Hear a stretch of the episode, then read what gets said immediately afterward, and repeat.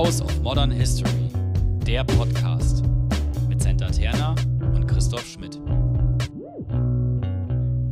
Hallo. Hallo, willkommen zurück zu einer neuen Folge von House of Modern History. Wieder mal und wir freuen uns sehr mit einem Gast. Genau, äh, Patrick Kors ist hier. Hallo auch an dich. Hallo, hallo Senta, hallo Christoph und vielen Dank nochmal für die Einladung. Ich freue mich im House of Modern History zu Gast zu sein. Ja, wir freuen uns sehr, dass du da bist. Äh, kurz ein paar Fakten zu dir. Äh, du hast neuere Geschichte studiert, hast 2002 in Oxford promoviert, äh, warst Associate Professor für Geschichte und internationale Beziehungen an der Yale Uni, hast gelehrt in Berlin, Rom und Hamburg ähm, und bist jetzt Professor für internationale Geschichte in Florenz. Mhm. Ähm, und genau, dein Fokus liegt auf Krieg und Frieden und die Transformation der transatlantischen und globalen Ordnung im 19. und 20. Jahrhundert. Wir sprechen da auch nachher noch genauer über deine Bücher. Genau, äh, eins ist schon rausgekommen, zwei werden noch rauskommen. Mhm. Genau, vielleicht erstmal zu Anfang dann die Frage, warum hast du dich entschieden, Geschichte zu studieren? Wie bist du dazu gekommen und was reizt dich da oder hat dich daran gereizt oder ja? Ja, da könnte ich jetzt sehr weit ausholen, aber ich will es mal kurz machen. Ähm, das war schon ein sehr recht frühes Interesse. Also meine Mutter war auch Geschichtslehrerin, ich hatte auch sehr gute Lehrer, aber im Grunde hat bei mir ähm, Golomans Geschichte des 19. und 20. Jahrhunderts eine entscheidende Rolle gespielt, die ich äh, in viel zu jungen Jahren in die Hände bekam und die mich sehr fasziniert hat in der, ja, in der ganzen Konzeption, in der, in, der, in der Weite, die das äh, eröffnet hat. Und das hat sozusagen einen Weg äh, in Gang gesetzt, äh, ja, bei dem ich dann mich ver versucht habe, nicht im, äh, so ein bisschen nicht nur als Leser, sondern auch als schreibender und geschichtlich denkender junger Mensch ähm, vor, vorwärts zu bewegen. Und äh, dann äh, war die Entscheidung, Geschichte zu studieren, äh, eigentlich ja fast zwangsläufig. und Krieg und Frieden kamen auch schon sehr früh, ja, also ins, äh, standen da sehr früh im Zentrum, das, das kann ich sicher sagen. Mhm. War das an der Stelle eine, ich meine, von Freiwilligkeit zu sprechen, ist immer eine schwierige Sache, aber eine, eine freiwillige Entscheidung oder lag das dann doch eher an äh, Zufällen, weil die Universitäten dann einfach Dinge angeboten haben? Nein, im Gegenteil. Also ich habe in, in absurder Weise versucht, als Abiturient mir einen perfekten Plan zu machen, ja, in welcher Mhm. Universität ich beginnen würde, wie ich das weiter äh, nicht äh, entwickeln würde. Das war ja noch in der Zeit der alten deutschen Studienordnung, ja, wo also viel freier, vieles freier war. Und ich habe mir im Grunde Historikerinnen und Historiker auserkoren, mit denen ich gerne arbeiten wollte und hatte mir dann einen Masterplan gemacht, in Bonn zu beginnen, dann nach Oxford zu gehen, später nach Freiburg und nach Straßburg und Paris. Und davon ist dann am Ende äh, Bonn als ähm, Absprungplatz praktisch für Oxford geblieben.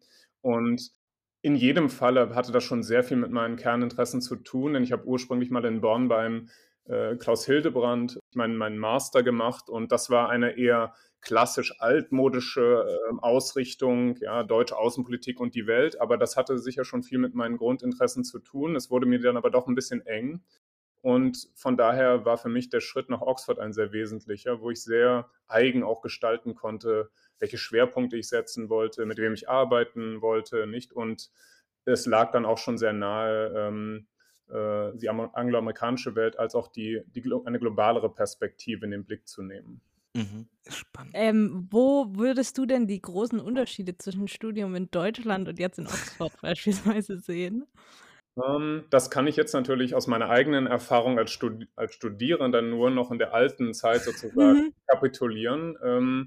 Und das hat, glaube ich, auch immer, nicht damals hing das sehr damit ab, wie die einzelnen Universitäten strukturiert waren. Ja, ich war in Bonn an einer sehr guten, aber auch einer, an einer sehr altmodisch ausgerichteten, sehr hierarchischen Universität. Das hatte auch Vorteile. Es, also die Standards waren sehr hoch, aber es war schon eine ganz klare Rangordnung. Und wenn ich da hätte bleiben wollen, dann wäre ich sozusagen nicht, hätte ich mich als Schüler von weiter bewegen müssen und auch so einen gewissen, nicht eine gewisse, einen gewissen Rahmen setzen müssen, Mhm. der, der mir zu germanozentrisch war.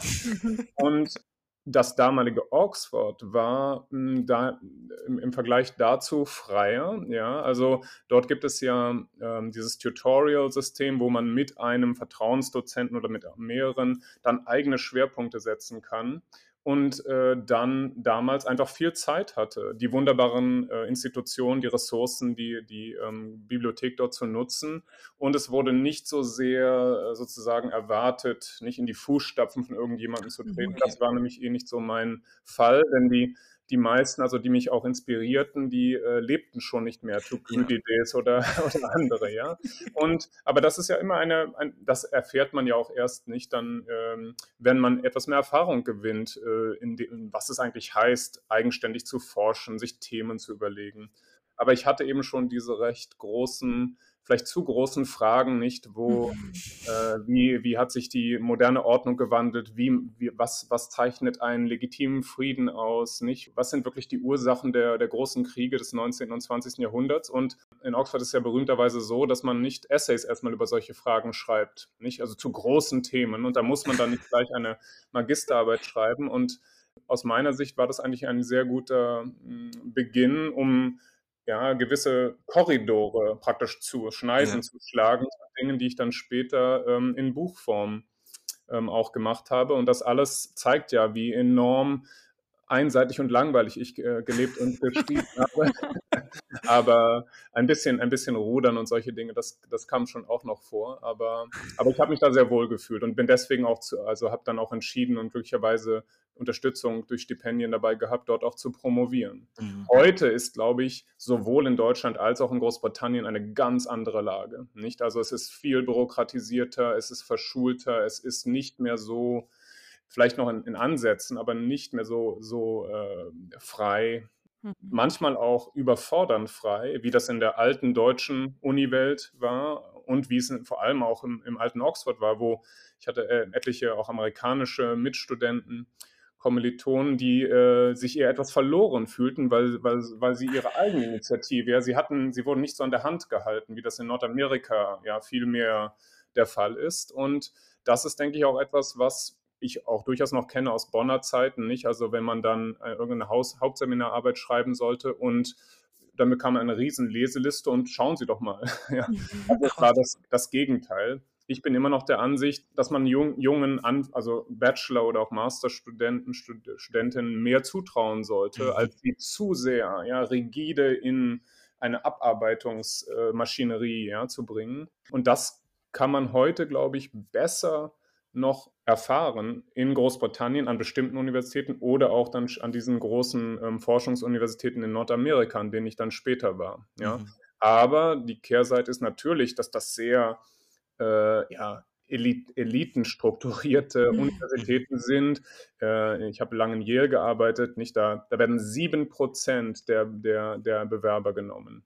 Ach, was und, ist? Nicht? Und von denen, die sich da bewerben, kann man schon davon ausgehen, dass die relativ, also wenig an Kindheit und Jugend hatten, um ja, zusammenzustellen. Und das mhm. hat wirklich Vor- und Nachteile, aber da, da, dazu kommen wir vielleicht später noch. Mhm. Also der, der Druck, der heute insgesamt, glaube ich, herrscht, dass alles immer schneller gehen muss, dass alles ähm, sehr früh professionalisiert wird, ja, dass eigentlich gar keine Zeit und Freiheit zum Denken, zum mal eigene Themen ausprobieren, finden mehr da ist. Ja, das ist etwas, ich, ich will da nicht nostalgisch werden. Das war auch kein goldenes Zeitalter früher, aber ich mhm. habe da eher viel ähm, Sympathie und Mitgefühl für heutige, ja, also Studienanfängerinnen. Studienanfänger, die vielleicht, also zum Beispiel mehr internationale Möglichkeiten haben, aber auch so, sofort schon diesen Druck haben, ihr müsst dann immer ja. wieder, ja, mhm. gleich wieder äh, den nächsten Schritt vorbereiten. Und man merkt das auch ähm, auf beiden Seiten des Atlantiks, eben in der, ja, in der Unfreiheit, würde ich fast sagen, ja, mit mhm. der viele ähm, sich selbst auch manchmal weniger trauen, als sie eigentlich könnten. Mhm. Und das ist ja auch eine Aufgabe an Professoren, nicht? Und Professorinnen, die Räume zu schaffen, Möglichkeiten zu schaffen, äh, die in diesem insgesamt rigideren System doch äh, sowas wie wirkliche ja, intellektuelle Entwicklung ermöglichen. Mhm. Und das ja. ist also sicher auch ein, ein, Grundinteresse, das ich habe. Mhm. Ich glaube, das ist auch der, der Unterschied zwischen dir und mir, Senta. Du schreibst, glaube ich, mehr Essays. Ja. Eine Form, die ich generell nicht verstehe bislang, weil in Konstanz habe ich sowas vermieden. Und deshalb denke ich, also glaube ich, auch deshalb anders manchmal. Mhm. Du spitzt Dinge anders zu. Aber das stimmt. Aber ja, dieses, dieses Formalisierte, das ist schon auch was, was wir, glaube ich, beide gespürt haben. Ja. Ich meine, Konstanz fing das ein bisschen auf, dass es die Idee der freien Hausarbeiten gab, Mhm. jenseits von Seminaren. Aber das ist, glaube ich, auch eine außergewöhnliche Uni. Ich mache ab und an diesen Werbeblock für diese großartige Universität. Mhm. Großartigen Lehrenden. Ich kann da sagen, einer der wirklich inspirierenden Historiker in meinem Werdegang äh, hat lange in Konstanz gelehrt und das ist Jürgen Osterhammel Mhm. und nicht und wir Mein alter Chef. wenn man darüber sprechen würde, nicht we- welche Art von Werk äh, und an, Ja. ja. also Dinge, Maßstäbe gesetzt haben in, in, der, in der globalen und internationalen Geschichte, die mich interessieren, dann wäre er an ganz vorderster Stelle Ja. zu nennen. So etwas wie die, die, die Verwandlung der Welt, das ist, äh, das ist in Nordamerika unerreicht, das ist in Asien unerreicht. Ich, ich finde, das ist auch wiederum etwas, was ja auch zeigt, dass auch heute unter den ganzen Bedingungen, ja, es kommt doch dann am Ende auf Individuen an, die ihre Sache ernst nehmen, die inspirieren können, die ja die Räume öffnen. Und das Ja. kann in Konstanz genauso geschehen wie in Harvard oder Yale. Und ich habe viele, sagen wir mal, äh, Situationen erlebt. Ich war lange äh, Postdoc und dann Fellow in Harvard auch. Da ist schon eine, eine enorme Intensität und Dynamik. Aber es gibt auch die Schattenseiten, nicht? Der Druck ist sehr groß und die Tendenz heutzutage, dass gerade die, die sich für die Besten halten, nicht mehr ein, ein, ja, ein, ein großes Werk äh, in, in Ja. Bewegung setzen, sondern einen Markenkern, ja, eine Marke. Sie werden zu einer Mhm. Marke. Mhm. Sie, sie können das sehr gut spielen. Sie werden dann gleich zu einer globalen Marke, denn man denkt natürlich in Harvard oder Yale, dass man absolut an der Spitze dieser Pyramide ist. Und das hat, äh, ja, also das, das wirklich ähm, Bedenkliche an dieser Entwicklung ist, dass die Rollenvorbilder heutzutage häufig nicht ja, die großen Gelehrten sind oder Gelehrtinnen, sondern äh, die, die ganz erfolgreiche, ich würde sie Unternehmer nennen, sind. Ja? Ja. Mhm. Mein Examiner in Oxford, also bei dem, beim Rigorosum, war ein gewisser Neil Ferguson.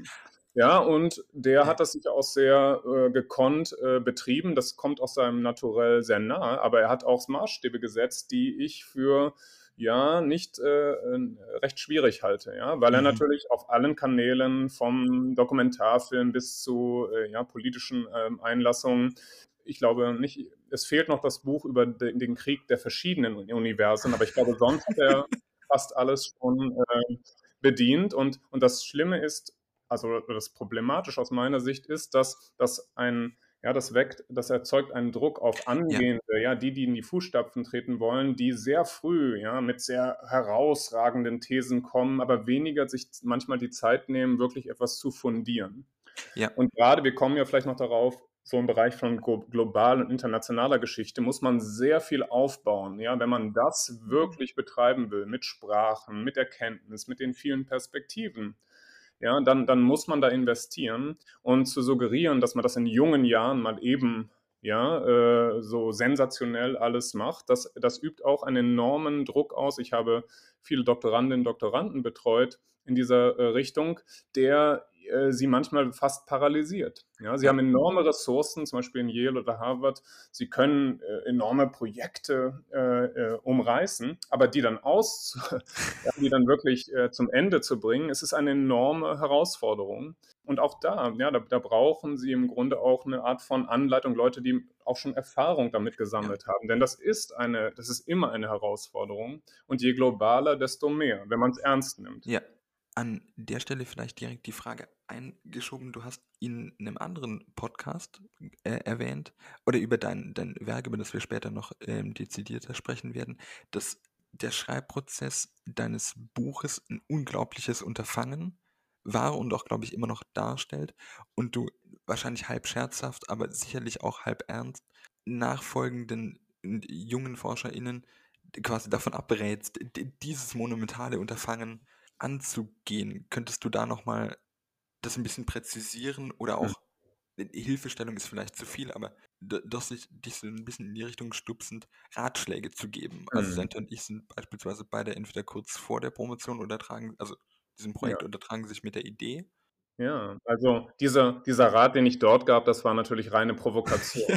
ja, genau. Denn, ja, aber die, die ernste Seite ist durchaus, also das ist ja, liegt in der Natur der Sache, glaube ich. Also wenn Mann oder Frau sich etwas vornimmt, das ja, ein langfristiges Forschungsprojekt ist, was große Fragen angeht, was die auch fundiert beantworten will, dann erfordert das ja eine, eine lange Forschungsplanung für die zum Beispiel Archivarbeit in verschiedenen nicht, äh, Erdteilen und dann aber auch in der Konzeption, in der nicht und dann im, im Schreibprozess am Ende. Das ist etwas, was glaube ich, ähm, ja, man kann da Erfahrung sammeln, aber das ist immer ein Wagnis auch. Und ich bin ein absoluter Befürworter, dass man so viel wie möglich jüngere Historikerinnen und Historiker dazu ermutigen sollte, solche Wagnisse einzugehen und eben nicht etwas abzuarbeiten, kürzer und ja eben unambitionierter zu machen. Mhm. Auf der anderen Seite ist natürlich so ein Prozess ein absoluter Marathon und es ist auch ein Lernprozess. Also ich habe in meinem, ich habe ein ja, mein, ein erstes Buch, das auf meiner Dissertation beruht. Das, also meine Dissertation ist ungefähr ein Drittel meines ersten Buches. Ja, also ich hatte größere äh, äh, ähm, Ideen mit diesem Projekt und in, in Oxford gab es noch so etwas Horrendes wie ein Word Limit von 100.000 Worten. Das ist natürlich äh, unakzeptabel. Und, äh, aber es, es hat mich schon einige Jahre ja, äh, gekostet, danach mir, mir Fellowships äh, zu besorgen, Zeit einfach zu haben. Mhm um so etwas dann zu Ende zu bringen. Und, und das kann man von vornherein ja nicht wissen. Und das, das, da, da kommen dann auch äh, Zweifel oder mal nicht, habe ich mir zu viel vorgenommen oder man, man, es gibt da auch Phasen, wo das alles sehr zäh äh, mhm. vorangeht oder nicht. Und, und man muss sich aber diese Zeit dann nehmen. Und in meinem Fall äh, hatte ich dann die noch, äh, ja, vielleicht verrücktere Idee, dass das nur ein Beginn eines noch größer mhm. gefassten Projekts wurde. Und da, ja, gab es nun den Perfect Storm. Ich bekam dann eine Juniorprofessur, äh, ausbaufähigerweise in Yale, in enorme Ressourcen und im Grunde so den Auftrag, ja, jetzt mach doch was so richtig Großes. Und das war mehr ich als irgendjemand sonst, denn das, was mhm. äh, das System sozusagen heutzutage dann ja, vor allem honorieren würde, wäre eine eine, eine schöne, praktische, äh, große Arbeit mit These, aber weniger Fundierung. Ja, ich mhm. sage das jetzt mal etwas provokant, aber das, etwas, was halt abgeliefert wird und nicht. Und, und ich hatte ähm, schon, ähm, sagen wir mal, das Selbstverständnis, das ganz anders zu machen, nämlich ähm, etwas in, umzusetzen, was ich mir lange vorgenommen hatte. Und das war schon so, so eine Art Zehn-Jahres-Projekt. Und jetzt müsst ihr euch vorstellen, mein ursprünglicher Vertrag dann für das zweite Buch ist ähm, eine Arbeit über die Nicht-Transformation der atlantischen und globalen Ordnung sozusagen vom 19. Jahrhundert bis heute. Ja, mhm. und ich mhm. dachte, ich kann eine Form dafür finden, die, ja, die machbar ist. Und habe dann aber im Prozess des Forschens und Schreibens festgestellt, dass ich, dass das viel zu viel wird. Und ich habe dann glücklicherweise einen der besten Lektoren bei Cambridge gehabt, Michael Watson, und der hat mir erlaubt, daraus zwei Verträge zu machen. Oh. Nicht? Und so, so sind daraus eben jetzt zwei, also ein Buch entstanden, das jetzt im März herauskommen wird. Äh, das geht bis 1933 und dann gibt es eine schon vor, also schon sehr erforschte Folgearbeit, die im Grunde nicht von, von der Krise der 30er Jahre dann in die Nachzeit des, äh, des Zweiten Weltkriegs hineingeht, vor allem bis in die 60er Jahre mit einem Epilog bis heute. Und das mhm. alles umreißt dann ein, nicht, also ein, ein größeres äh, äh, Projekt, das auch in, in beiden, also vor allem in diesem Buch in der Einleitung im Ganzen mal äh, dargestellt wird. Nämlich die, die Frage nicht, wie äh, aus welchen, mit, mit, welchen Entwicklungen, aus welchen Gründen hat sich äh, so etwas gebildet wie eine ja, moderne internationale Ordnung und welche Rolle hat dabei der Prozess großer Krisen und Kriege mhm. äh, gespielt, nämlich nicht die, die Kriege des, ich, ich nenne sie das, die Kriege des langen 20. Jahrhunderts, vor allem der Erste Weltkrieg, dann die, nicht die, die fast kriegshafte äh, große Depression und dann der Zweite Weltkrieg. Und ähm, da ich dann noch den, ja, die Idee hatte, das Ganze auch global relevant zu machen, ja, also in Beziehung zu setzen nicht nur Europa, die USA und die Anrainer des atlantischen Raumes, sondern was die Frage zu, nicht der Frage nachzugehen, was hat das für Auswirkungen auf die, äh, auf die Welt? Ja, mhm. Und wie betrifft es andere Regionen der Welt? Denn äh, das, was ich dort ähm, versuche neu zu beleuchten, das hat ja auch viel damit zu tun, dass sich Europäer, aber vor allem auch äh, amerikanische Entscheidungsträger anmaßten oder die Macht für sich beanspruchten, Regeln und neue Parameter für die Ordnung der gesamten Welt ja, mhm. zu verhandeln, beispielsweise auf der Pariser Friedenskonferenz. Und dazu haben sich viele andere verhalten müssen. Ja? Antikoloniale Nationalisten in verschiedenen Teilen der Welt, aber auch all die, die eben nicht zum Beispiel am zentralen Tisch der Pariser Friedenskonferenz saßen. Ja, da geht es um ukrainische Nationalisten, da geht es um verschiedene nicht ähm, äh, Freiheitskämpfer in Osteuropa, da geht es aber auch um die Vertreter der gerade unter schweren Umständen begründeten Weimarer Republik. Ja, also es geht mhm. immer um Hierarchien und die Frage, wer gehört dazu, wer kann eigentlich die die, die Grundregeln, die, die Machtverhältnisse der modernen Welt bestimmen. Und das ist natürlich eine Frage, nicht, ähm, die, die man aus meiner Sicht eben nicht in einer Weise beantworten kann, wie das häufig äh, gemacht wurde. Und das kann ich hier nur umreißen. Nicht? Aber es, äh, man hat versucht, das sehr eurozentrisch zu beschreiben. Ja, also mit einer Art von Idee, dass es mal so etwas gab wie ein europäisches System, das auch die Welt imperialistisch ja, irgendwie doch regelte. Äh, dann kamen neue Mächte hinzu, aber im Grunde nicht, äh, so ist das ja lange verhandelt worden. Und dann gab es die, die Parvenus, wie das, äh, das Deutsche Reich, das dann nicht mehr mitspielt und so weiter. Dann kommen die Amerikaner. Aber das ist etwas, was, ähm, ja, was aus meiner Sicht, ja, das ist eine Generationssicht. Mhm. Ja. Später gab es dann sehr viele Versuche, nicht, das, das sind äh, Generationen von Historikerinnen und Historikern, die durch den Kalten Krieg geprägt wurden. Ja. Nicht? Und das fängt natürlich an äh, mit sehr interessanten äh, Köpfen wie Eric Hobsbawm, vielen anderen, Arno Mayer oder nicht Arnie Westad, der jetzt in der jetzigen Generation einer der führenden Historiker dieser Art ist. Und da würde ich sagen, nicht, da hat man dann sozusagen das das lange 19. und das kurze 20. Jahrhundert eben so umrissen, dass man ja den, den Kalten Krieg auf fast die gesamte Menschheitsgeschichte immer ausgeweitet hat. Nicht? Also man, man geht dann auf äh, alles führt zum Kalten ja. Krieg, dann kommt der Kalte Krieg und dann ist man in der Nachzeit des Kalten Krieges. Und mein Projekt versucht, das in einen anderen Kontext zu setzen, nicht? Weil ich schon denke, dass das eben, dass das auch sehr verzerrend wirken kann. Ja, mhm. beispielsweise 1917, 18 nun die, was ist die große äh, Transformation? Ja, äh, es gibt die Oktoberrevolution natürlich und Lenin, Trotzki und andere, nicht Bolschewiki kommen am Ende an die Macht, aber das war auch noch nicht klar. Und dann gibt es Wilson und das amerikanisch-kapitalistische System. Aber das ist eine, das ist nur ein ganz kleiner Ausschnitt der ja, Umwälzungen, die es die es gab. Ähm, und auch da, denke ich, ähm, ja, muss man einen weiteren Interpretationsrahmen finden. Und das ist mein sozusagen nicht der des, des langen 20. Jahrhunderts. Und als letztes vielleicht noch nicht, es gibt dann neuerdings sehr viele Versuche, entweder das Ganze gleich sehr global, aber manchmal auch sehr aus meiner Sicht intellektuell etwas schemenhaft zu organisieren. Ja, es gibt ja diese auch eine, die von euch auch, glaube ich, erwähnte vorher erwähnte äh, Serie von, von Beck und Harvard University Press über die, die Geschichte der, der Welt. Und mhm. da gibt mhm. es einen Band von Emily Rosenberg, ja. der geht von den 1870er Jahren bis 1945, aber der Erste Weltkrieg taucht so gut wie nicht auf. Ja. ja? Und das ist ein, das finde ich doch sehr äh, interessant, ja. äh, das finde ich aber auch hochproblematisch, denn mhm.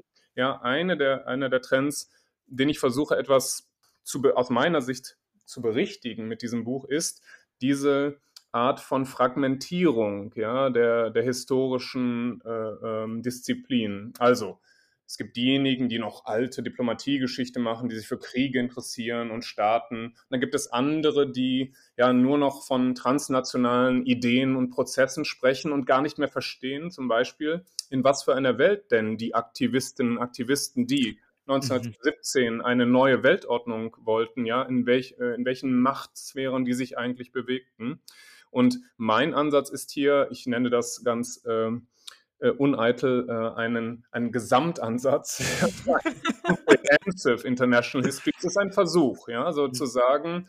Äh, man sollte das nicht gegeneinander ausspielen, ja, denn das sind, das sind beides sehr wichtige Dimensionen.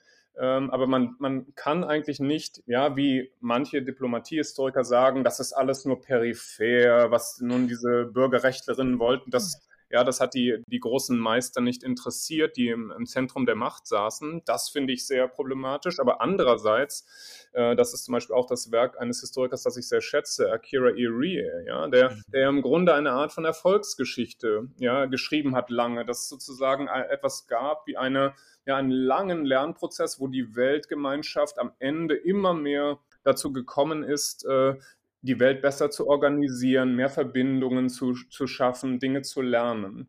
Das ist eine schöne Vorstellung, aber gerade in der, unserer heutigen Welt, glaube ich, äh, ist es etwas einsichtiger für viele, dass es so einfach und linear äh, heute nicht zugeht und auch im langen 20. Jahrhundert nicht zugegangen ist. Also muss man die Konflikte, ja, das, die Kämpfe, das Ringen darstellen. Mhm. Und das versuche ich mit meinem Ansatz eben sehr, also sehr, sagen wir mal, systematisch zu tun, sodass man also viele verschiedene Akteure sieht, aber die nicht einfach so nebeneinander her, nicht ihre Geschichten einfach so nebeneinander her erzählt werden, sondern sie werden in Beziehung gesetzt. Mhm. Ja? Wie zum Beispiel, es gab viele Ideen, äh, nach dem Ersten Weltkrieg einen Völkerbund, eine neue Rechtsordnung ja, zu schaffen.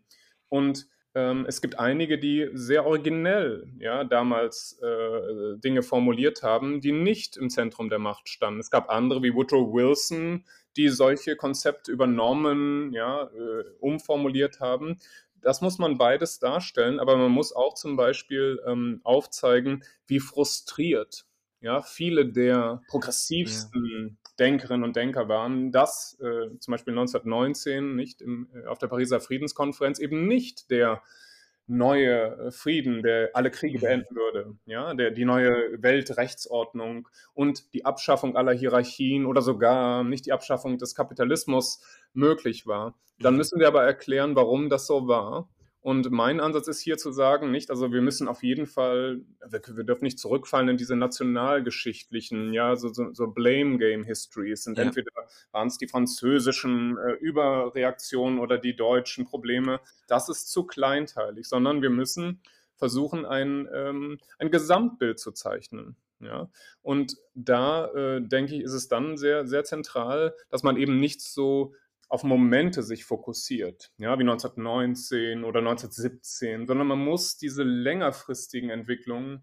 die ja Historiker des 19. Jahrhunderts des Langen, wie Jürgen Osterhammel, auch Eric Hobsbawm, sehr gut äh, schon vorgezeichnet haben, die muss man auch über die, äh, sagen wir mal, konventionelleren Epochenbrüche hinweg ja, studieren. Und das ist mhm. sozusagen mein Angebot zu sagen, im Sinne der internationalen Ordnung ist es interessanter, von einem langen 20. Jahrhundert zu sprechen, nämlich das dann beginnt, als ja, eine enorme, explosionsartige Herausbildung moderner Staatlichkeit stattfindet. Ja, Mitte um, in den 1860er Jahren. Ja, also bestehende Staaten modernisieren, modernisieren sich, das Deutsche Reich, Italien, Japan, andere ja, finden sich zusammen. Und das sind dann die Hauptakteure, die im 1914 und, und folgend in diesen enormen und ja, so verlustreichen Krieg eintreten. Also diese Art von äh, Welt. Und dann muss man natürlich auch noch kurz erklären, wie es denn zu 1860 kam. Das äh, nicht führt dann, führt dann äh, mindestens ins 18. Jahrhundert und äh, aus meiner Sicht, da ich die klassische Geschichte sehr mag, äh, kommt dann auch Thukydides ins Spiel. Und äh, deshalb ist das Buch auch ungefähr 1200 Seiten lang geworden, das nächste. Oha. Ja, aber es ist sehr packend geschrieben, natürlich. Also, ja. also wenn es so ist, wie, wie du sprichst, auf jeden Fall. Dann äh, ja. natürlich quasi auch aus, aus meiner Konstanzer äh, Sicht kommend ist jetzt so auch eine Frage, die wir dir stellen wollen. Mhm. Globalgeschichte, Transnationalgeschichte sind ja auch äh, Pfründe, mit denen äh, quasi gehandelt wird und auch die, die sind irgendwie in Umdeutung oder es ist mhm. nicht gänzlich eindeutig, wie Globalgeschichte zum Beispiel auch verstanden wird. David. Mutadell hat, glaube ich, letztes oder vorletztes Jahr dazu auch einen Aufsatz geschrieben. Könntest du natürlich auch aus deiner Sicht für unsere HörerInnen kurz umreißen, was Globalgeschichte in, in deinem Ansatz bedeutet? Das ist ja nicht die Geschichte von allem überall immer dieses Planetare, was ja oft vorgeworfen wird. Ja, also ich würde erst erstmal vorausschicken, diese Debatten, also dafür sind ja die deutschen, äh, gerade Historikerinnen und Historiker, bekannt und gefördert in aller Welt. Periodisierung und methodische Debatten. Und das ist natürlich eine wunderbare Tradition. Aber in diesem Fall, äh, denke ich, äh, kann, man das, kann man das sehr äh, langweilig diskutieren oder äh, etwas zielführender. Und aus meiner Sicht ähm, also da würde ich aber schon äh, wirklich wirklichen Globalhistorikern ja, äh, das Wort äh, geben, wie Jürgen Osthamel, wie mhm. Sebastian Konrad, wie anderen. Aber rein, äh, rein systematisch würde ich schon sagen, also man muss schon herausarbeiten, welche Entwicklungen ja, welche Ideen, welche Prozesse wirklich globalen Charakter angenommen haben und wann. Das mhm. ist für mhm. mich ein Kern, äh, ja, ein, ein, Kerninteresse globaler Geschichte. Man muss es dann ernst nehmen. Ja, es gibt ja Bücher, die äh, in nordamerikanischer Weise versucht haben zu sagen, um 1000 herum, 1000 herum, ja, im 11. Jahrhundert, da war eigentlich schon alles sehr global. Am Ende sind das aber so, so Bruchstücke. Ja, also ja. man muss das systematisch sich anschauen.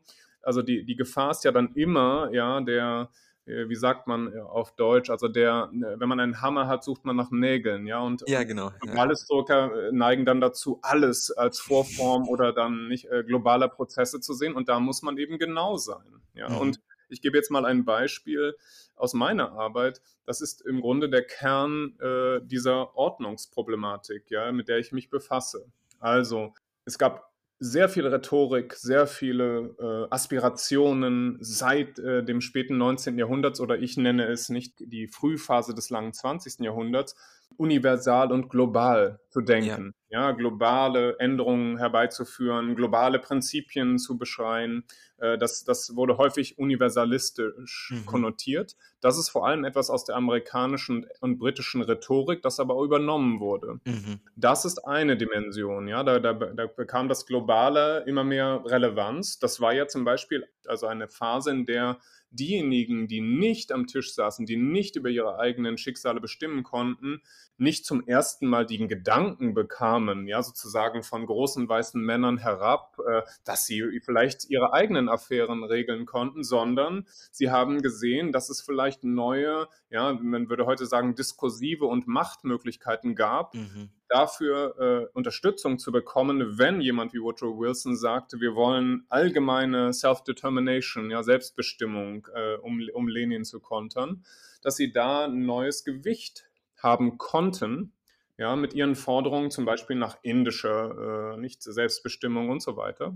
Dann aber muss man ja sich die politischen Prozesse anschauen. Mhm. Und hier ist eine zentrale These, zum Beispiel meines jetzt erscheinenden Buches, dass vieles von dem, was ja, äh, Entscheidungsträger und politische Ideengeber als globale Neuordnung ausriefen, im Grunde sich mehr um eine atlantische Neuordnung handelt, weil es sich auf Europa bezog und auf die sozusagen, ja, die, die Spitze der in ihren Köpfen noch herrschenden hierarchischen Pyramide. Ja, also ja. wenn es darum ging, wer wirklich zum Beispiel im Rat der, des Völkerbundes äh, Platz nehmen durfte, ja, wer wer schon bereit war, ja, das ist ja imperiale äh, Diskurs, sein, sich selbst, für sich selbst zu sorgen, äh, wenn es um das Mandatssystem des Völkerbunds zum Beispiel geht, ja, dann merkt man, wie eben zwischen, ja, also verschiedene, ich nenne das Strategien imperialer Verteidigung, ja, mhm. neu äh, arriviert wurden.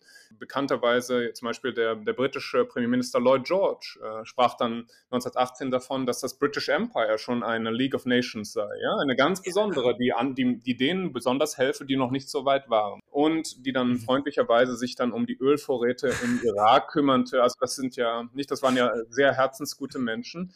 Also diese, diese Prozesse ja, ähm, sind am Ende viel mehr transatlantisch, europäisch, amerikanisch, aber sie mhm. haben globale Rückwirkungen. Ja? Und, und mhm. deshalb versuche ich, diese Prozesse ja neu zu interpretieren und ich versuche sie dann in einen globalen Kontext zu setzen. Denn das, was in Paris ja, vor sich ging und äh, während des Ersten Weltkriegs, das hatte natürlich enorme Auswirkungen auf die, die, die Frage, was wird denn mit China? Äh, in, der, in Ostasien, ja, einem, einem damals ja von japanischen, aber vor allem auch von amerikanischen und europäischen Imperial, äh, ja, Poli Politiken äh, völlig äh, gedemütigten Staatswesen, das jetzt unter Sun Yat-sen sich anschickte, eine Republik zu werden und gesagt mhm. hat, nicht, also warum sollen wir als Chinesen nicht auch äh, jetzt äh, das Recht haben, über unsere eigene Zukunft zu bestimmen? Und bekanntermaßen äh, gab es am, äh, in Paris dann äh, Großmacht-Deals zwischen Wilson und äh, der japanischen Regierung, die äh, dazu führten, dass die chinesische Delegation abreiste, ja, weil sie eben noch nicht dazu gehörte. Das sind also Dinge, die, ja, die man aus meiner Sicht global sehen muss. Aber hier kommt dann die, ja, im Grunde die, die Herausforderung.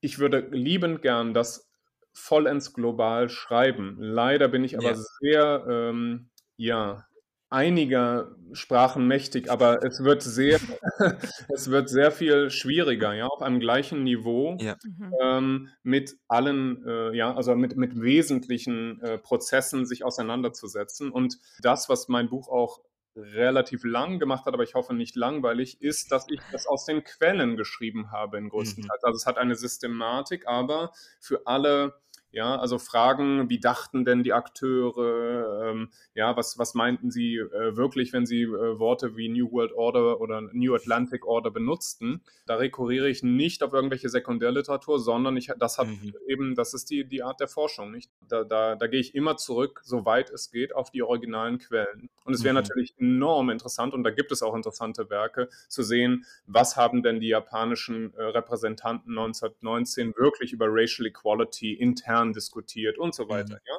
Aber das sind Dinge, die ich sozusagen eher dann systematisch mit in den Blick nehme, wo ich mir aber nicht anmaßen würde zu sagen, ich habe jetzt eine neue Globalgeschichte geschrieben. Ja. da, aber ich hoffe, dass es für Globalhistorikerinnen und Historiker, die sich also mit diesen, ja, sagen wir mal, Verbindungen zwischen den verschiedenen Weltgegenden und der, nicht vor allem den, den vorher sehr ja, aus europäischer Sicht peripher ja, eingeschätzten äh, Völkern und Staaten, ähm, die sich damit befassen, also dass, dass die auch äh, interessante Ansatzpunkte Mhm. äh, haben, also ziehen können aus meinem, aus meinem Buch. Das wäre meine Hoffnung und bisher ist das auch mein Eindruck. Ich habe das sicherlich schon oft zur Diskussion gestellt. Mhm. Und ich denke, dass das, um, um das vielleicht mal weiterzuführen, eine der großen Herausforderungen ist für Globalgeschichte oder auch für transnationale Geschichte. Also wegzukommen von immer neuen ja, äh, Formulierungskünsten, was das nun eigentlich sei, sondern es mal zu praktizieren. Und da Mhm. sind wir wieder bei der eingangs äh, erwähnten Problematik, dass so etwas Zeit braucht, Investition und nicht gleich immer sehr spektakuläre Früchte tragen kann. Ja, also dieser, in Nordamerika gibt es eine Art von Star-Kult. Ja, wer ist denn der neue ja, große äh, äh, Mann oder die große Frau, die da mit ihren Thesen kommen. Und aus meiner Sicht ist das, wie gesagt, hoch problematisch, weil ähm, gerade in so einem Feld, ich glaube fast in jedem historischen Feld, ja, wenn man es mal ernst nimmt, muss man so etwas aufbauen und die großen Ja. Werke, nehmen wir Herrn Jürgen Osterhammer nochmal, ja, oder auch jemand wie Jörn Leonhardt über den, äh, über den, die, die Büchse der Pandora, den, Ja. eine, eine wirklich, den Versuch, eine, eine globale Geschichte des Ersten Weltkriegs zu schreiben. So etwas schreibt man erst, wenn man ja schon etwas Ja. ja, Erfahrung gesammelt hat, eine lange über Dinge nachgedacht hat. Und das sollte, das wäre vor allem mein Plädoyer auch für das deutsche Universitätssystem, aber das ist überall ein Problem. Diese Art von ja, Horizonte sollte es geben und nicht nur für Mhm. wenige. Und das halte ich für eine der größten, ein, eines der größten Problemfälle heutzutage, weil ja in jeder Form der Antragstellung und so weiter alles eigentlich dagegen wirkt. Hm. Meiner Sicht. Ja, also Ja. wird den Leuten eher schwer gemacht, sowas zu tun. Ja. Und das hat auch dann äh, Auswirkungen auf die Qualität und auf die Nicht-Justierung der, der Projekte. Und ich bin erstaunt, was noch alles geschrieben wird unter den jetzigen Bedingungen. Das stimmt. Stimmt. Da weiter gerätschend oder weitermachend, welche Zugänge oder welche anderen Wissenschaftszweige sind denn in deinem Herangehen vielleicht kombiniert mit einer mit globalen Zugängen, also mit Anschlussfähigkeiten zu, zu anderen Weltreligions nicht Religionsregionsforschenden. ähm, Vielleicht auch, ja. Ja, vielleicht auch. ähm, nee, das was mache ich jetzt nicht auf. Welche, welche anderen Wissenschaften sind denn in deinem täglichen Forschen für dich jetzt nicht besonders hilfreich, weil das jetzt keine, keine Rechnung werden soll, aber welche Hm. liegen dir vielleicht mehr oder, oder weniger? Ja, also das ist bei mir eher ähm, Interessen und Fragen abhängig. Ja, Ja. aber ich, ich könnte sicher sagen, dass aus meiner Sicht ähm, etwas, wofür ich mich mehr interessiere, als dass ich da sehr bewandert wäre, aber es Mhm. interessiert mich sehr, äh, wären philosophische Zugänge. Ja, also Okay. ein- ich interessiere mich ja sehr zum Beispiel für die Frage, was macht eine Friedensordnung legitim? Ja, oder Mhm. sogar gerecht. Ja, und Fragen der zum Beispiel Gerechtigkeit in der internationalen Politik. Dazu gibt es dann aus der Zeit. Ja, also in diesem, in meinem Buch kommen beispielsweise einige Abhandlungen vor, dass das schon äh, bei Thukydides angelegt ist, nicht diese Frage, ähm, ja, wer, wer, hat welche moralische Verantwortung unter denjenigen, die das athenische Imperium äh, leiteten oder Sparta. Ja, dass es also eine lange Tradition gibt von eher moralisch-philosophischer Geschichtsschreibung. Mhm. Später, und das kommt auch in dem Buch vor, ähm, im, im, Zeitalter der Aufklärung hat man dann viele äh, Vertreter wie Kant, Rousseau und andere, die ähm, ja, sich mit der Realpolitik und Machtpolitik ihrer Tage befasst haben und versucht haben, mal darzustellen, auch historisch sehr bewandert, was denn ein ewiger Friede ja, mhm. bräuchte. Ja, was für eine Art von Staatsform, welche Gesellschaftsform, welche Lernprozesse. Und diese Fragen ja, interessieren mich um mich dem zu widmen, äh, versuche ich so weit wie möglich immer auf die Quellen zu gehen. Ja, also mich einfach, äh, wenn auch manchmal wahrscheinlich etwas hilflos, äh, direkt ja, mit äh, zum Beispiel Kants Texten oder Rousseaus mhm. Texten oder später den Schriften von Max Weber oder vielen anderen zu befassen. Dann da kommen wir also auch zur Soziologie, mhm. Verständnis von Machtpolitik, ja, Verständnis von Ideen von Legitimität, was ist legitim. Mhm. Ja, da, dazu sind sicher soziologische Ansätze dann wieder sehr hilfreich. Dann gibt es natürlich die weite Disziplin, aber auch sehr ja, gemischte Disziplin der, der internationalen Beziehungen, International Relations. Und gerade in Nordamerika gibt es da Formen dieser äh, Disziplin, die mir absolut fern sind, weil sie mit Geschichte auch nicht viel zu tun haben und Geschichte mehr wie so ein Ersatzteillager äh, benutzen. Mhm meistens, mhm. also je, je weniger ähm, ja, befangen von historischen Kenntnissen jemand ist, desto, desto erfolgreicher ist er dort. Und das ist nicht meine Welt. Aber es gibt natürlich auch ganz andere, also ein großes wirklich Vorbild von mir und auch einer der, der der Historiker und Texte, die mich am meisten beeinflusst haben, als ich jünger war, ist Paul W. Schröder, ja, ein, ein, ein leider ähm, verstorbener ähm, amerikanischer ähm, Historiker, der über The Transformation of European Politics ja, zwischen dem Siebenjährigen Krieg und den Revolutionen von 1848 geschrieben hat okay. und über den Wiener Kongress und in sehr äh, markanter Form eben zum Beispiel sich mit Hegemonialtheorien und ja, Systemtheorien mhm. der internationalen Beziehungen befasst hat, sie aber immer dann genutzt hat, um historische Prozesse zu erhellen. Ja, also mhm mir ist das, äh, sagen wir mal, wichtiger als zum Beispiel eine Theorie der Transformation ja, ja. Äh, zu, ähm, zu, zu belegen äh, durch, durch Geschichtliches. Aber ich denke, da gibt es interessante Denke, auch Lernprozesse beispielsweise. Das ist ein, für mich ein wesentliches Thema. Also wie lernen eigentlich Entscheidungsträger, Gesellschaften, unterschiedliche Zivilisationen miteinander Regeln, Verständigungen mhm. ja, herbeizuführen, die nicht zu größeren Kriegen und Krisen führen. Ja, das ist ja ein Thema, das wir heute in der Corona-Zeit, aber das ist ein, das ist ein gesamtmenschliches Thema, das man schon bei Thukydides äh, ja wieder findet. Und, und hier gibt es auch aus meiner Sicht interessante, nicht philosophische Ansätze, politologische, aber ähm, mir hat da äh, neben Thukydides eher das Werk zum Beispiel von Christian Mayer, ja, dem großen Althistoriker, als ich jünger war, sehr die Augen geöffnet, der ja sich äh, zum Beispiel mit, was er pathologische Lernprozesse nennt. Ja, also wenn eben nicht die wunderbaren konstruktiven äh, Lektionen gelernt werden aus Krisen. Ja, wenn man, wenn man denkt, dass man was gelernt hat aus dem Ersten Weltkrieg, aber eigentlich nur wieder etwas macht, was dann einen noch größeren Krieg ja, ähm, äh, nach sich ziehen kann. Also diese, diese, dieses Verständnis von Lernprozessen, da, da würde ich sagen, ja, es sind eher die, die Köpfe, ja, das sind denkende Menschen wie ein Althistoriker, äh, wie auch immer, die das, äh, ja, äh, die mich da angesprochen haben. Ja, so habe ich es eigentlich immer gehalten. Also mir ist da das Feld oder die Disziplin weniger wichtig als der, der eigentliche Ansatz. Nicht? Und mhm. das, das kann man multidisziplinär nennen, aber ich äh, würde das so nicht beschreiben. Okay. Dann kommen wir ein bisschen tiefer auf, auf deine Bücher, quasi auf, auf dein Werk. Vielleicht eine, jetzt nicht die, die erste Einstiegsfrage, die einem einfallen würde, aber uns dann doch, ähm, die Idee, du sprichst auch aus den Quellen quasi von, von Atlantik quasi in, in dieser Kategorie und das ist ein Weltordnungskonzept im Endeffekt. Vielleicht eine doppelte Frage an der, nee, ich versuche eins nach dem anderen, auch wenn es schwer ist, weil ich das wirklich sehr, sehr spannend finde. Wie steht denn dieses Konzept zu anderen Neuordnungskonzepten? Wir haben ja auch in den 1920er Jahren, glaube ich, diese Vereinigten Staaten von Europa.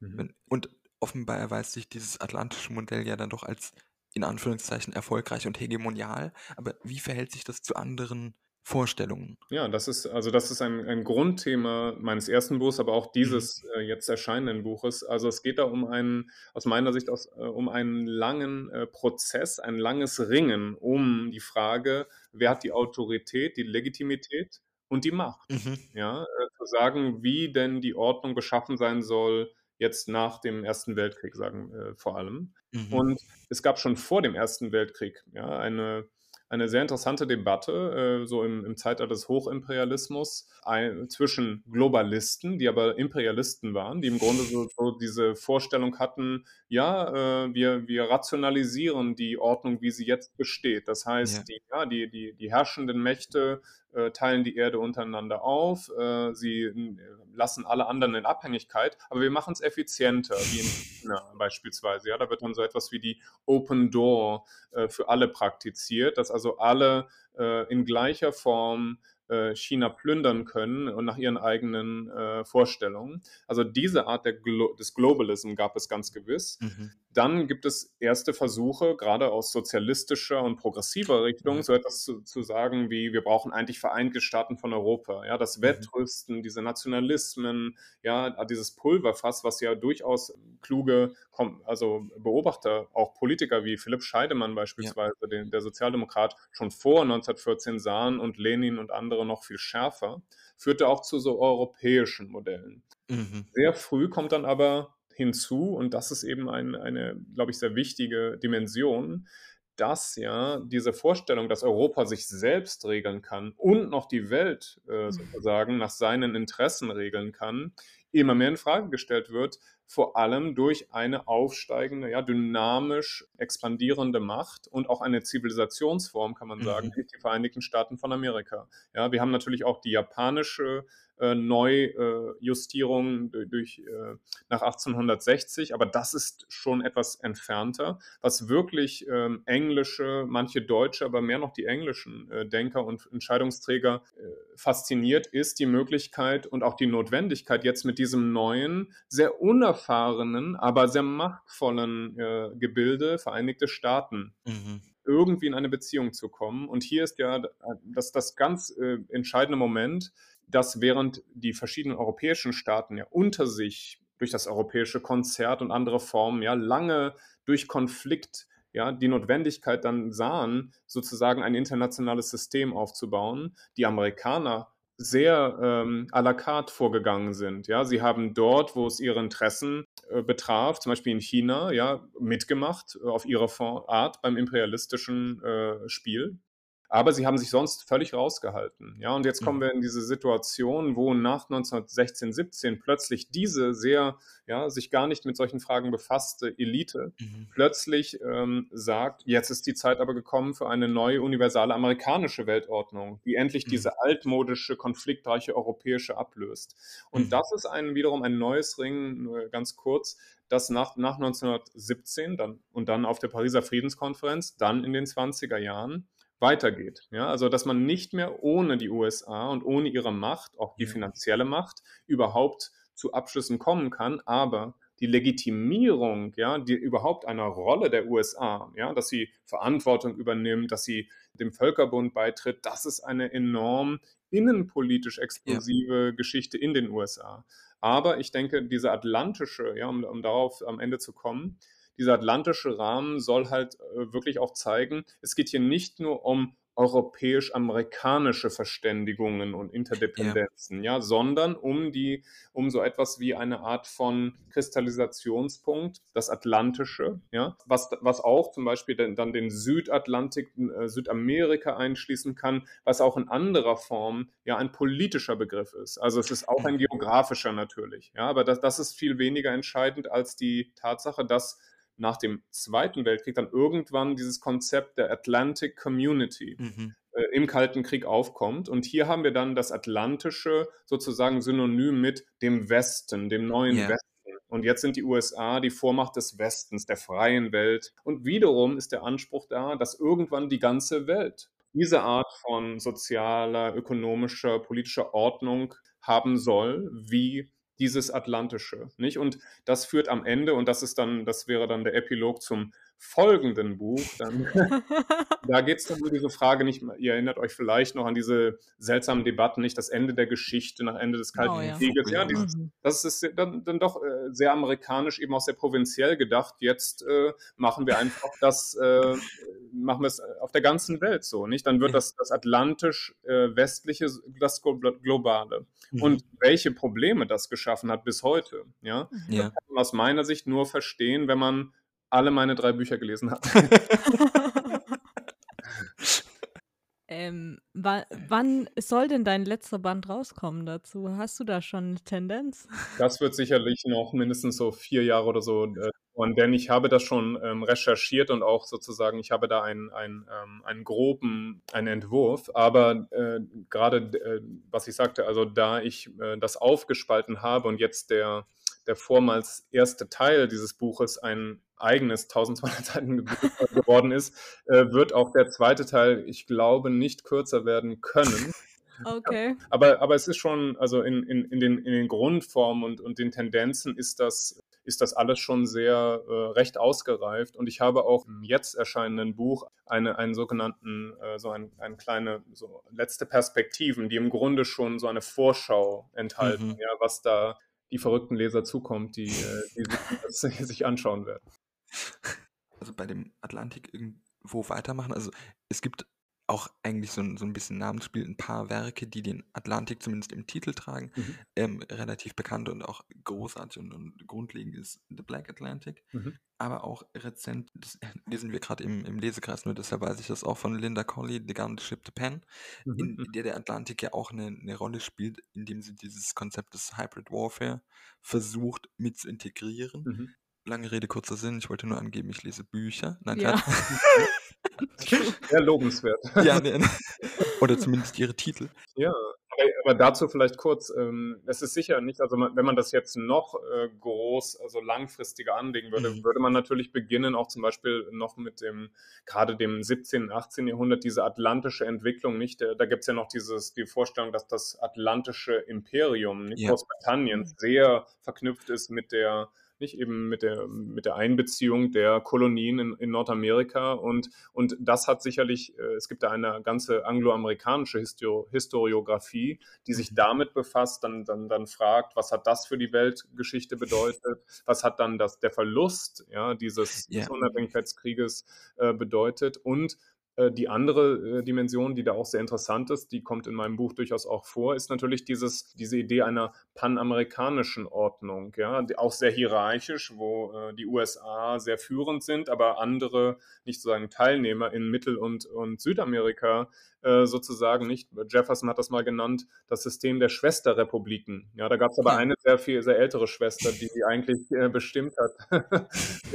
also diese, dieses hierarchische Modell und bei jemand wie Woodrow Wilson versucht dann beides zueinander in Beziehung zu setzen. Er sagt nicht, also, dass ich nenne das Exemplarismus. Das heißt, ja, früher gab es ja diesen Exzeptionalismus, äh, mhm. dass die USA so besonders waren, sich bloß nicht zu so sehr mit dem Rest der Welt ja, verunreinigen sollten. Und dann kommt dieser Umschlag in, ja, wir haben doch eigentlich hier, wir sind das Beispiel, wie mhm. nicht die Ordnung der Zukunft sein soll. Und dann gibt es zum Beispiel 1915, 16 diesen Versuch, einen Pan American Pact zu schließen. Mhm der schon ja die ganzen wunderbaren Prinzipien der Gleichberechtigung, die dann für die ganze Welt gelten sollten, mhm ähm, beinhaltet, der kommt nie zustande, weil natürlich die amerikanische Politik gegenüber den anderen ja, Mitgliedern dieses Paktes sehr hierarchisch und sehr unilateral ist und die nicht äh, am Ende wollen, ja, vor diesem Karren gespannt werden wollen. Aber aus amerikanischer Sicht gibt es also ganz viele äh, Berührungspunkte zwischen dem Atlantischen und dem Globalen. Später hat man das mhm. bei Franklin Roosevelt, nicht? Da geht es von dem Good Neighbor Policy zur One World Strategie, ja, und, und bis heute, nicht? Also im Kalten Krieg dann wird natürlich, wird, wird äh, der, der Atlantik und Süd- und Mittelamerika wird ein, ein Schlachtfeld, ja, der, mhm des politischen äh, Kampfes gegen den, gegen den Kommunismus. Und bis heute haben wir ja nicht alle diese Machtstrukturen und alle diese Problematiken, die man nicht verstehen kann, ohne das lange 20. Jahrhundert mindestens äh, in den Blick zu nehmen. Ja.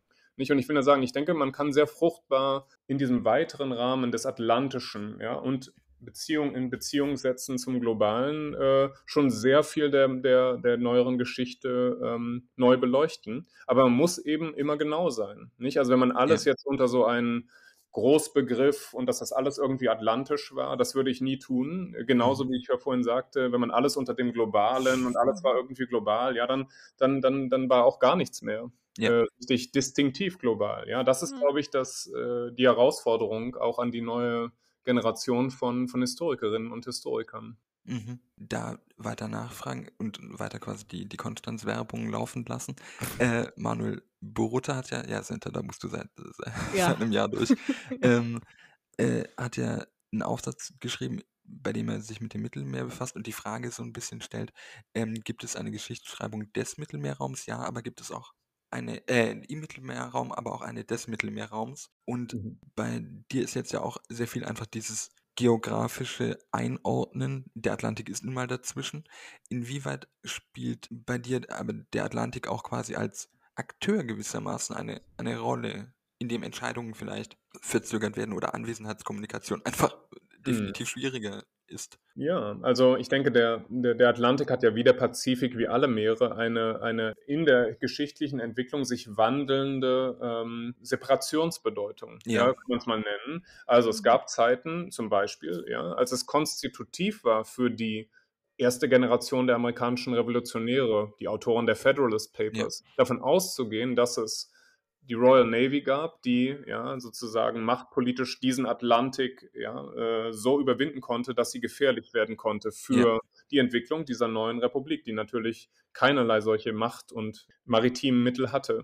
Und das, ja, da- das, das ist ja ganz eng verbunden mit diesem Selbstverständnis, dass man einerseits sich abgrenzen kann, dass man aber auch an gewisse Ei- Einigungen mit Großbritannien äh, benötigt, dass Ja. man aber sonst sich auch raushalten kann, ja, aus Ja. europäischen Verstrickungen und so weiter.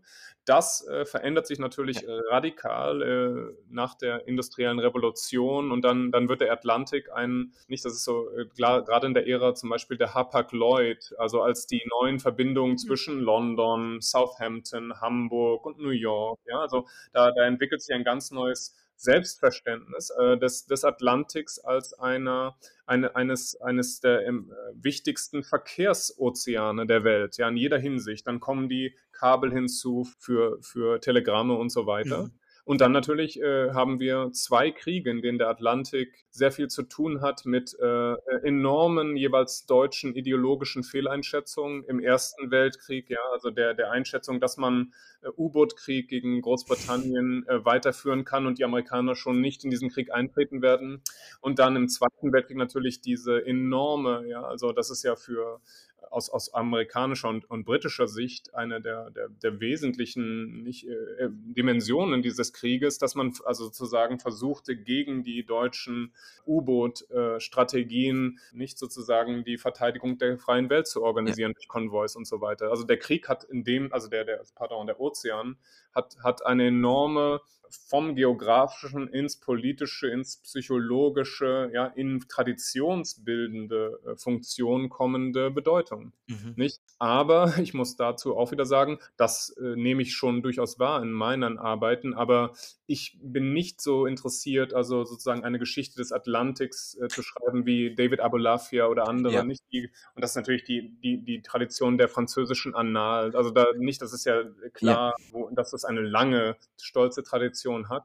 Also ich sehe es mehr aus der Perspektive, äh, wie schwer war es, auch aus dem Grund, dass ein Ozean dazwischen lag, für Europäer, Amerikaner und andere, ja, also den ähm, Asiaten und Afrikaner und andere, also eigentlich am Ende alle, die äh, ja in dieser Weltordnung einen Platz haben wollten, miteinander äh, ins Gespräch zu kommen und wirklich in einen Verhand in einen Aushandlungsprozess. Nicht? Und Mhm. hier bleibt eines der größten Probleme, dass aus dieser ja, besonderen historischen Konstellation es vor allem amerikanischen Entscheidungsträgern und der amerikanischen Öffentlichkeit schwerfällt, irgendjemand anderes als wirklich gleichwertig zu akzeptieren. Nicht? Also, dass man, dass es ja viele Prozesse gibt, die nur äh, vollzogen werden können, als die USA eine solche Übermacht ja, nach dem Zweiten Weltkrieg erreicht hatte, dass man sozusagen von oben ja, bestimmend dann auch als Erster untergleichen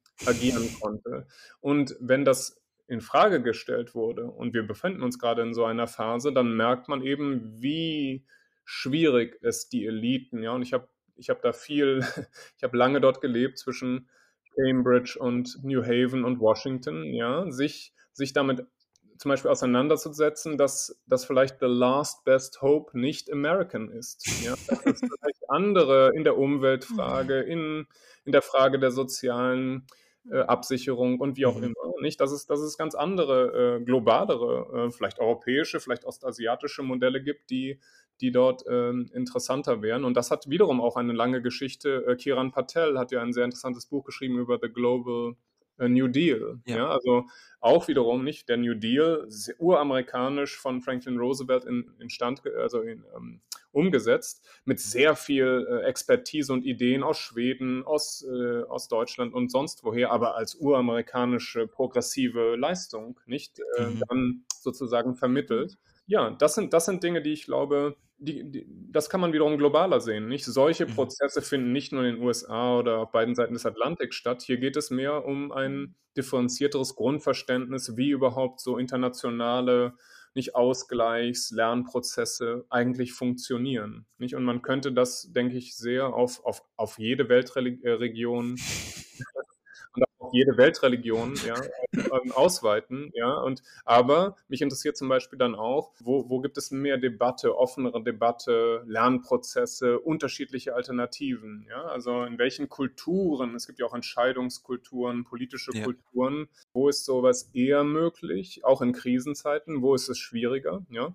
Ein Beispiel, ja, die die, die enorme äh, ja, Diskrepanz zwischen der, äh, den intellektuellen Möglichkeiten des wilhelminischen Deutschlands mhm. und der Frage, wer eigentlich in der Krise oder im Krieg ja wirklich politikbestimmend eingreifen konnte, ja, und mhm. wie schlecht das organisiert war und wie, ja, also und so weiter. Und da, kann man, ja, also da, da, das, das macht einen doch eher demütig, ja, wenn man dann sagt, ah, das ist nicht die, die chinesische äh, Organisation oder sonst etwas, die, die ist doch sehr einseitig und sehr autoritär. Also dieses, mein Buch hat viele äh, Beispiele und ich hoffe auch treffende ähm, Beleuchtungen von ja, von fehlgehenden äh, Entscheidungs- und politischen Prozessen und, und mhm. äh, Neuanfängen. Nicht? Und, äh, und da ist einer der interessantesten sicher dieser, nicht dieser lange Prozess, gerade dieser deutschen ja, Mittelmacht vom mhm. Wilhelminischen Reich über die Weimarer Republik, dann mit einem zum Beispiel Gustav Stresemann, der sehr atlantisch orientiert, sehr modern versuchte, die Bevölkerung der Weimarer Republik auch darauf einzustimmen, dass man jetzt wegkommen musste von diesem ja, alles oder nichts zwischen Ost und mhm. West, auf den nächsten Krieg vorbereiten, ja, diesen Ideologien und wie schwer das war. Mhm. Aber wie, wie entscheidend das auch beeinflusst war, und das, das ist dann der Bogen hin nach 1933, dass man eben in Europa damals, so sehr französisch-deutsche Ausgleichsbemühungen wichtig waren, nichts mehr wirklich ja, stabilisieren, entscheiden konnte ohne die USA. Und das sieht man dann in der Weltwirtschaftskrise. Mhm. Von daher ist es dann auch immer wieder interessant zu sehen, welche historischen Akteure haben wirklich einen eher globaleren, auch atlantischen ja, Blick ja. und welche sind sehr eher verengt oder euro eurozentrisch. Nicht? Und die findet man, die findet man in, in den verschiedensten äh, politischen Lagern links und rechts, äh, in den verschiedensten nationalen und kulturellen Kontexten. Man muss nur genau schauen. das stimmt, ja. Genau. Dein Buch wird im März 2022 erscheinen, The New Atlantic Order. Äh, lest es alle. Wer nicht warten möchte, kann dein anderes Buch schon mal lesen, das 2006 veröffentlicht wurde, The Unfinished Peace After World War One. Äh, genau, ja. und dann warten wir alle gespannt auf, auf deinen letzten ja. ich Teil. Ich kann auch schon mal ankündigen, ich plane danach ein, ähm, wahrscheinlich für Penguin, ein, ein Überblickswerk, das dann ähm, auf vielleicht nur 100 Seiten das alles nochmal zusammen. Sehr gut. das als Drohung am Ende. ja, genau. Und dann unsere Abschlussfrage an dich noch: Was war 1917? Ja, 1917 war viel los. Ähm, es war schon, äh, man sagte mal, es war ein Jahr der Zäsur, ja, äh, Oktoberrevolution, Woodrow Wilson versucht einen progressiven, eine progressive neue Ordnung äh, ja, zu, in, in die Wege zu leiten. Ähm, aus meiner Sicht war 1917 aber vor allem ein Beginn der Beginn mhm. eines viel längeren Lernprozesses, nicht? Denn, denn es war ein Jahr der Illusionen, ja. Es war weder das Jahr, in dem die Welt kommunistische Revolution ja, äh, neu, neu erfunden wurde, noch war es das Jahr, wo eine progressive Friedensordnung für alle Zeit ja, dekretiert werden konnte von äh, jemandem wie Woodrow Wilson. Äh, viele Illusionen mussten danach noch äh, zerstoben äh, werden. Und das war nicht nur eine Frage der Pariser Friedenskonferenz, denn nicht viele dieser ja, dieser Illusionen und dieser, dieser ideologischen Verzerrungen, die, die gehen natürlich weiter durch die 20er Jahre und irgendwann kommt dann ein Darm, nicht 1917 noch sehr junger äh, österreichischer Gefreiter, der dann seine eigenen Konsequenzen zieht, nämlich Hitler, und, äh, und nochmal versucht, deutsche Weltgeltung auch gerade gegenüber die, den USA, die, die er völlig falsch einschätzte, äh, ja, in diesem noch horrenderen Krieg aus, äh, nicht mit, der, mit dem Ausradieren der, der jüdischen Bevölkerung in Europa. Wir sind heute am 10. Ja. November. Gestern war gerade der mhm. Jahrestag, nicht der, der 9. November. Und diese ideologischen Verzerrungen, diese Übersteigerungen, kann man angelegt sehen 1917. Aber es gab auch viele Prozesse, die dort ihren Ausgang nahmen, die sogar etwas wie 1933 und den Zweiten Weltkrieg hätten verhindern können. Nicht? Und das muss man auch mit in den Blick nehmen, wenn man 1917 sich anschaut. Und ich glaube, damit belasse ich es mal. vielen Dank. Ja, vielen Dank für das. Ich danke euch, ja. Vielen Dank. Falls ihr Kritik an uns oder Fragen habt. Oder Lob, gerne auch Lob. Oder Themenwünsche. Gast sein wollt.